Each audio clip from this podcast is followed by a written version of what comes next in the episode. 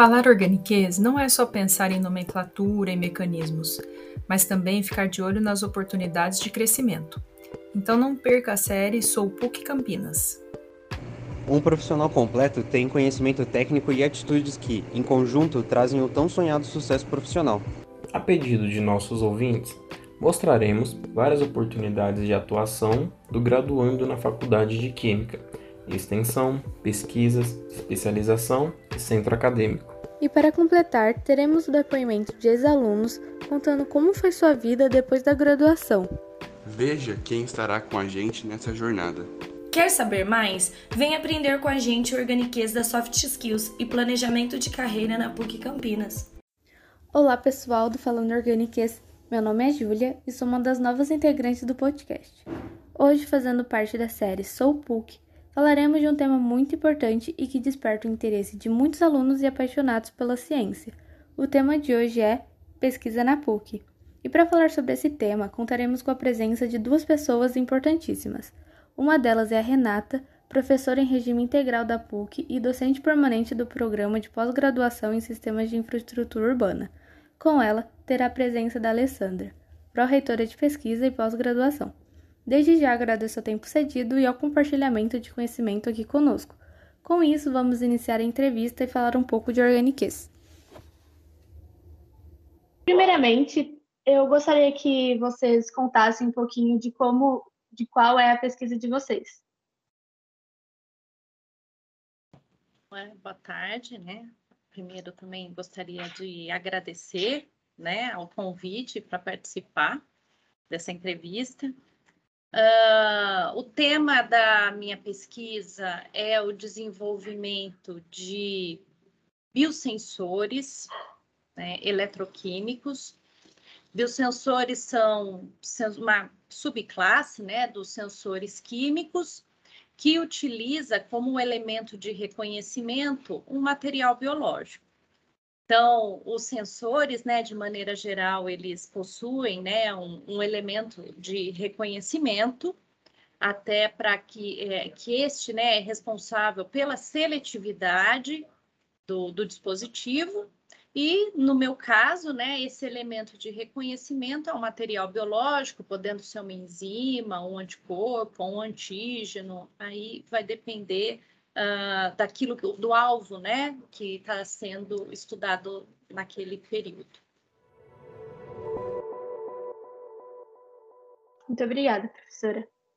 Em seguida, eu gostaria que você pudesse explicar um pouquinho dos meios para participar da pesquisa que acredito que seja uma questão, né, que muito importante para quem gostaria, né, de ingressar né, em pesquisas e apaixonados por pesquisa também. Então, quais seriam os meios para participar de uma pesquisa? Se tem algum processo seletivo e caso a pessoa tenha esse interesse também, qual seria o perfil, né, para é, de um pesquisador ou para alguém que venha a fazer pesquisa?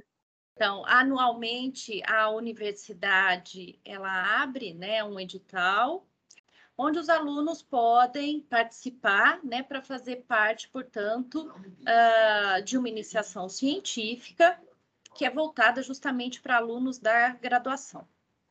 Então, o aluno que tem interesse, né, em desenvolver, ele procura um, um dos docentes, pesquisadores da PUC Campinas, verifica o que está sendo é, pesquisado né, naquele período, a temática, e se ele tiver interesse, então ele acorda né, com, com o pesquisador, que é responsável por escrever um, um plano de trabalho que dura, tem duração, né? O cronograma é de um ano.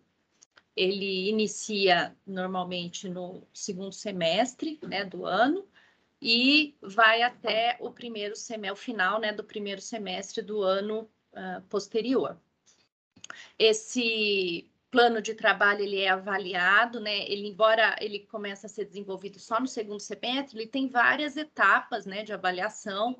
Então, ele é avaliado primeiro internamente e depois, é, em sendo aprovado internamente, ele passa por uma avaliação de um comitê externo, uh, que é um comitê denominado né, de Comitê do CNPq, que vem até a instituição e faz a análise desses planos de trabalho para ver quem está apto a receber as bolsas chamadas bolsas PIBIC, que são oferecidas pelo CNPq. Além das bolsas oferecidas né, por essa agência de fomento, também existem as bolsas que são né, do mesmo valor, mas são financiadas pela reitoria da PUC Campinas. E após a aprovação, aí o aluno está apto a iniciar né, o, a iniciação científica, desenvolvendo exatamente aquele plano de trabalho que foi proposto inicialmente. Olá a todos e a todas. Primeiramente, gostaria de agradecer ao convite para participar desse podcast. Muitíssimo obrigada pela oportunidade. Meu nome é Alessandra, sou professora universitária na área de Química e também trabalho com gestão universitária, é, mais focado aí na área de pesquisa e pós-graduação. Uh, falar um pouquinho de pesquisa, né? A, a, pesquisa científica ela é fundamental, né, para a criação de novos conhecimentos, novas descobertas, para o desenvolvimento científico, tecnológico de um país, né? Para para um país ter autonomia, ele precisa ter a pesquisa científica, a pesquisa tecnológica. Isso impacta na economia, na área social de uma nação. Né? Ela não é uma nação dependente, porque ela mesmo cria suas tecnologias e, se apropria disso. Para falar um pouquinho da pesquisa, a gente fala do pesquisador, né? É, o pesquisador, a gente é pesquisador desde a infância, se a gente for analisar, né? Ah, desde a infância a gente é curioso, ah, observa, experimenta, ah, dá errado, persiste, faz de novo. Então, essa, essa curiosidade, é, essa motivação, é, a persistência, né, insistir de novo, é, são atributos aí da personalidade de um pesquisador. Né? Formalmente, a gente for ver do ponto de vista acadêmico, Uh, o estudante né, que deseja ir para a área da pesquisa, ele começa com a iniciação científica. Né? Ainda lá na graduação, ele pode começar pela iniciação científica, e aí ele é orientado por um docente pesquisador, e isso faz com que ele comece a conviver nesse ambiente da pesquisa, num grupo de pesquisa, e aí ele convive com outros alunos, né, de iniciação científica, de mestrado, doutorado, pós-doutorado, ou seja, com toda a cadeia da pesquisa. E quais seriam as etapas para a realização da pesquisa científica e algumas características e aspectos da mesma que guiam um pesquisador durante a pesquisa? É nesse ambiente, né, da pesquisa, seja em qualquer área, né, saúde, exatas, engenharias, humanidades, sociais aplicada, área artística, é, que se começa com projeto, né? Então, uh, na área da pesquisa, o primeiro passo é elaborar um projeto de pesquisa, né? Que ele, ele que define o propósito, qual o objetivo daquela pesquisa, né? Antes disso, né, define-se o propósito e antes disso, ou em paralelo, o pesquisador ele faz uma pesquisa bibliográfica, né? Ou seja, o que, que já foi realizado o que, que os pares daquela área já produziram, que resultados já obtiveram, claro que para não repetir, né? E para partir daquele ponto, né? Daquele ponto em diante. E aí, seja uma pesquisa qualitativa ou quantitativa, se faz esse, esse projeto, então, primeiro com objetivo, uma pesquisa bibliográfica do que já foi feito, aí define-se o método, então, como que aquela pesquisa vai ser conduzida? Né? Então, tem que ter um método formal do passo a passo. E, e aí, outro, outra etapa desse projeto é como os dados que vão ser obtidos, sejam informações, sejam análises, seja, seja resultados de, de entrevistas, como que eles vão ser tratados, esses dados, como eles vão ser discutidos, para, enfim, chega-se aí numa conclusão. Então, o projeto de pesquisa precisa ter um objetivo, uma pesquisa bibliográfica do que foi feito, o método que vai ser aplicado, como que os resultados aí pretendem ser tratados e discutidos e, uma conclusão, seja ela parcial ou final. Então, além de todas essas etapas do projeto, né? Então, essa é a definição de um projeto de pesquisa. O pesquisador também se preocupa com a ética, né? Se é um projeto de pesquisa que envolve seres humanos ou animais, ele precisa passar pelos respectivos comitês de ética, né? E quando envolve essas duas situações. Então, ele desenha o projeto, também passa pelo comitê nesses casos de, de envolver seres humanos ou animais. Ainda nesse tema de ética, né, a, além dessa, desse item dos comitês de ética, a gente também é importante comentar que o pesquisador ele se preocupa com a integridade científica né, da, do projeto de pesquisa dele ou dos estudantes com que ele orienta. Uh, o que, que, seria essa integridade científica? Né? Não plagiar, né, seja imagem, seja gráfico, seja texto, não plagiar não forjar dados ou não omitir informações, né?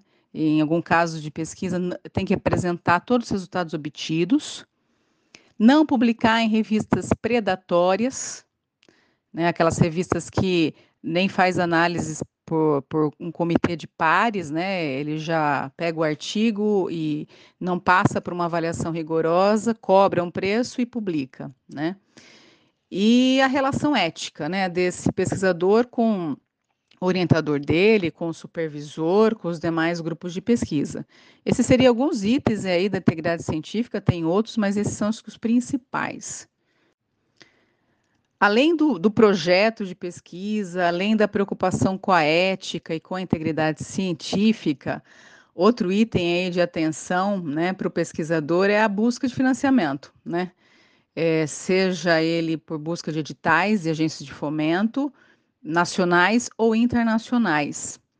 Aqui no Brasil, as agências de fomento à pesquisa, como CAP, CNPq, aqui em São Paulo, a FAPESP, elas que apoiam esses pesquisadores, né? Claro que eles passam por um crivo de avaliação, então o currículo dele é analisado, a trajetória dele é analisado, do estudante envolvido, o, o, quanto ele já captou de recursos, qual que é a experiência internacional dele. Então, essas agências cada vez mais têm um rigor uh, na seleção dos pesquisadores aí contemplados por editais de fomento para financiamento, né? E o financiamento ele é primordial, né? Seja para compra de equipamentos, insumos, softwares para tratamento de dados ou algum outro tipo de software, para subsidiar a participação de congressos, seja ele congressos nacionais ou internacionais, e até para publicar, né? mesmo em revistas de alta credibilidade, muito rigorosas, não estou nem comentando das predatórias, estou falando revistas científicas eh, de altíssima qualidade e confiança. Depois que o artigo é avaliado e passa por todo o crivo, quando ele é aprovado, existe um custo. Né? E tudo isso que eu comentei precisa de um financiamento. E por falar em artigos, né, papers, isso é um dos mecanismos, uma das maneiras que o pesquisador se comunica. Né? Então, a comunicação científica, ela também faz parte da vida do pesquisador. Então, essa comunicação científica, ele compartilha com os seus pares o que ele pesquisa e que resultados ele obteve. Né? Então, ele é muito comum ele participar de congressos científicos, simpósios, e também uh, escrever, né? publicar isso, seja por papers em revistas especializadas, seja por livros ou por outras produções técnicas ou artísticas. Então, ele comunica a, a, aos seus pares o que ele vem realizando. Os eventos, né, acho que é importante também ressaltar, eventos científicos, seja nacionais ou internacionais, além do pesquisador compartilhar o trabalho, os seus resultados, ele é um, é um momento muito importante, né, esse contato, porque é aí que você conhece outros pesquisadores de outros estados, outros, pra, outros países, e aí começa -se a formar redes, né? Pesquisadores começam a se interagir, fazer projetos de pesquisa juntos, o que abre é, possibilidades, horizontes, perspectivas muito interessantes. Né? Isso faz inclusive que os pesquisadores façam estágio pós-doutorado fora, ou estudem uma parte fora, né, ou trabalhem fora do país. Então, essas redes são muitíssimo interessantes e muitas vezes elas se formam nesses congressos, né, nesses eventos científicos. E aí, né, um ponto fundamental nessa comunicação científica é o pescador saber outros idiomas. E aí, especialmente o inglês, né, pra, seja para comunicação oral ou escrita. Então, o pesquisador também se preocupa e, e se aprofunda aí no idioma para poder se comunicar. Além dessa comunicação científica, né, comentada, o, hoje os pesquisadores se preocupam muito em co se comunicar para a sociedade, né? Então, não só se comunicar para os seus pares, para outros é, do mesmo do mesmo grupo, mas como fazer chegar à sociedade a importância da pesquisa que é realizada numa linguagem clara, didática. Então, a comunicação aí, seja o jornalismo científico ou a comunicação que os pesquisadores estão realizando, inclusive nas redes sociais, tem sido muito importante para a sociedade perceber a importância da pesquisa e como que a pesquisa impacta na qualidade de vida, na, na geração de empregos, é, em como o país cresce do ponto de vista tecnológico e científico. Então, além da comunicação científica, aí a grande preocupação é chegar na sociedade e ela entender que recursos públicos destinados à pesquisa são extremamente importantes, porque isso reverte para a própria sociedade. E o pesquisador ele está sempre estudando, né? Então ele está sempre lendo artigos, ele está sempre reno se renovando. Não existe ócio na vida de um pesquisador, né? Ele, inclusive, ele, às vezes ele redireciona a sua pesquisa. Então é uma carreira, seja nas universidades, seja em institutos de pesquisa ou mesmo em empresa, muito interessante, muito desafiadora e recompensadora. E aí, partindo aí para uma finalização da minha fala, Resumindo um pouco, né, a, o pesquisador, ele se preocupa com o projeto de pesquisa ou o projeto de pesquisa dos seus alunos que ele orienta, com a integridade científica, com o financiamento, então como que ele vai financiar a, o desenvolvimento dessa pesquisa e a comunicação dele, seja com a sociedade, seja com o, os pares científicos. Obrigada, professora. É, gostaria de, de, saber também agora um pouco sobre o perfil do, do pesquisador.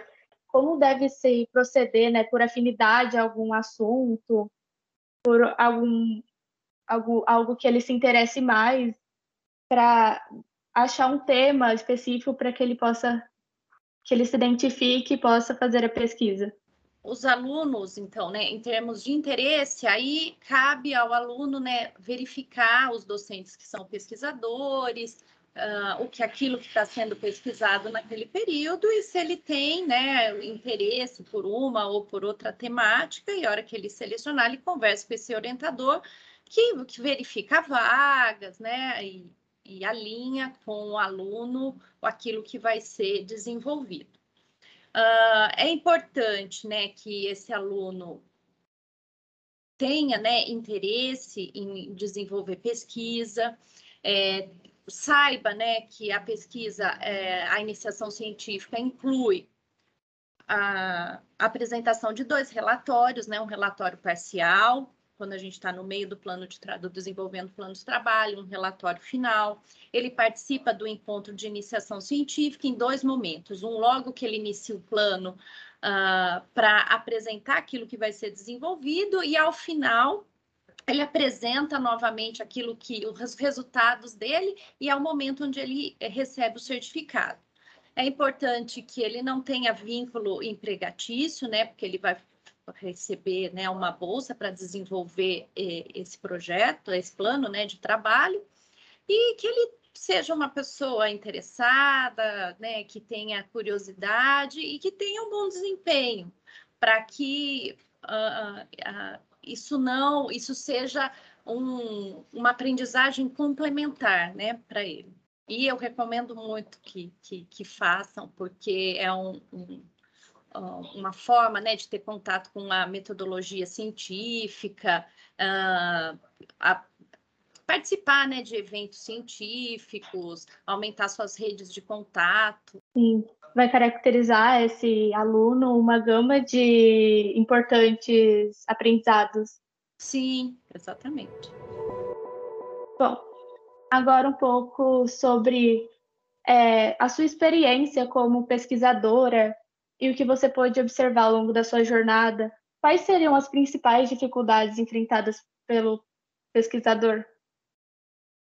É, eu iniciei né, na pesquisa também enquanto eu estava na graduação.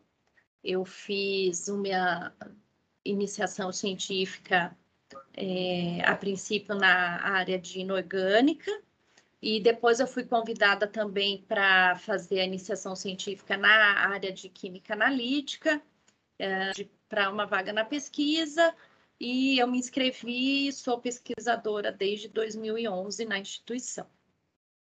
É, pesquisar é algo, é, sou um pouco suspeita, né, mas é, é algo fascinante porque não, uh, não tem rotina, então cada dia é uma experiência nova.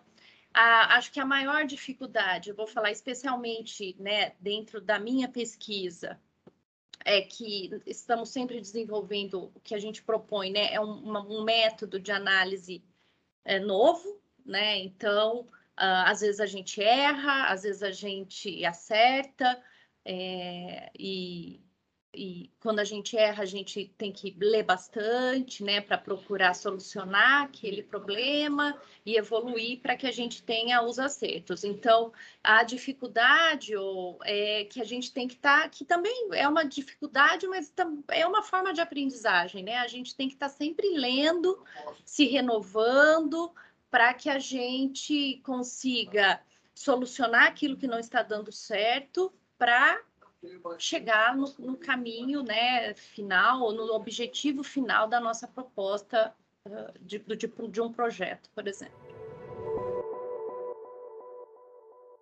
Perfeito, muito obrigada.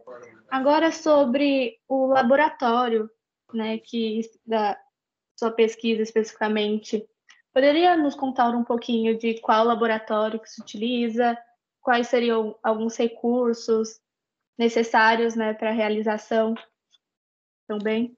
É, como o desenvolvimento do dispositivo ele é feito, uh, ele tem um, um, viés eletroquímico, né? Então se utiliza um equipamento chamado potenciostato. É, Para isso ele fica nos laboratórios de pesquisa né, do, de Química. Na Faculdade de Química tem o laboratório de pesquisa, onde estão, ficam todos os pesquisadores da, da Faculdade de Química. Também os da Engenharia Química, né, utilizam o mesmo laboratório, uh, que é ao lado do laboratório de análise instrumental. E ali, né, a gente tem uh, todos os recursos necessários para os alunos que estão desenvolvendo a iniciação científica ou estão fazendo pós-graduação, ou tem o, o, material necessário, o equipamento fica nesse laboratório também, e todo, aquilo que ele vai precisar está uh, ali para ele poder desenvolver o seu plano de trabalho. Obrigada. E para finalizar, eu gostaria que vocês compartilhassem uma mensagem de apoio e de incentivo para aqueles que desejam ingressar nessa área? Todos que, que pensem em seguir a pesquisa ou já fazem ela, que é uma carreira muito dinâmica, né? não tem ócio na pesquisa, ela é desafiadora e recompensadora. Então, quando a gente enxerga, né, depois de anos, um resultado impactante para a sociedade, ou orientando, defendendo a sua tese e brilhando, é, na vida profissional, isso é muito recompensador. Por fim, agradeço novamente a oportunidade de poder participar desse episódio. Fico aí à disposição. Um abraço a todos e a todas. É aquilo que eu falei, né? Que eu acho que é bem importante, né? Que é uma experiência, é, é, uma experiência nova que vai fazer com que se tenha contato né, com toda a parte de uma metodologia científica, o desenvolvimento de um, um projeto, né, desde o início, uh, ver a evolução né, do, do, daquele projeto sendo desenvolvido, ao, alcançando aquele objetivo proposto. Então, é uma forma também né, uh, de estar tá escrevendo de uma forma científica, que tem uma linguagem um pouquinho diferente, então, é uma oportunidade na apresentação dos, dos relatórios, né, de ter contato com essa uh, escrita científica, uh, ler né, bastante artigos científicos, participar de eventos, falar um pouco sobre a pesquisa. Então, é uma forma de aprendizagem muito rica, né? E que eu recomendo que quem tiver interesse, uh, que procure em algum momento do curso uh, fazer né, uma iniciação científica para passar aí por essa experiência. Muito obrigada, inspiradora sua mensagem. Então, Renata e Alessandra, agradeço imensamente em nome de todos do Falando Organiquez. Foi um prazer recebê-las aqui e aprender sobre essa área tão incrível. Obrigada. Eu que agradeço o convite. Fico à disposição, né? Se alguém tiver alguma dúvida, se alguém quiser conhecer um pouquinho mais sobre a pesquisa, visitar o laboratório, a gente está à disposição.